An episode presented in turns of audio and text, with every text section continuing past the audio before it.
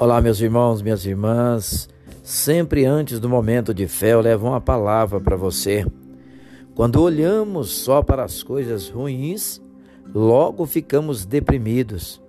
Mas existe uma prática que melhora tudo: a gratidão.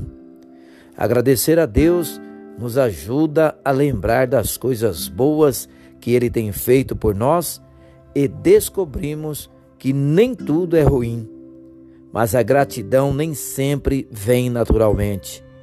Precisamos cultivar o hábito, procurando motivos para agradecer. Vamos começar o momento de fé de hoje. Um amor que dura para sempre.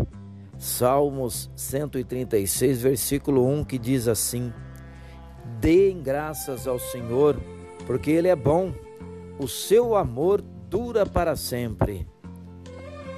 A palavra nos fala que o amor de Deus é algo que rompe o tempo e não há como se medir. Como classificar esse amor? Amor que vence a morte, supera a dor, perdoa e cura. Outra característica deste amor é que ele dura para sempre.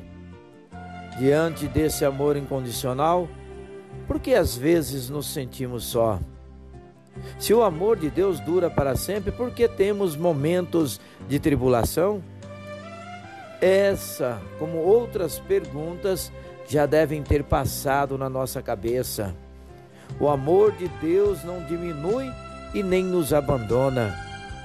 O que acontece é que muitas das vezes nos afastamos de Deus por causa do pecado e justamente o pecado bloqueia e nos afasta deste amor. Mas não fique triste, existe uma forma de voltar aos braços do Pai. Será necessário esforço, humildade e coração aberto. Deus é misericordioso e já nos perdoou de todo o pecado, mas para validarmos, devemos pedir perdão e nos colocar diante de Deus. O amor de Deus expulsa qualquer sentimento de condenação.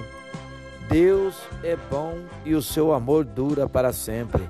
Vamos falar com Jesus agora, fale com Ele. Senhor Jesus, quero experimentar mais o teu amor. Derrama sobre o meu coração a tua paz e faz de mim um canal de amor para o meu próximo. Quero vivenciar esse amor mais e mais em nome de Jesus, que assim seja. Amém.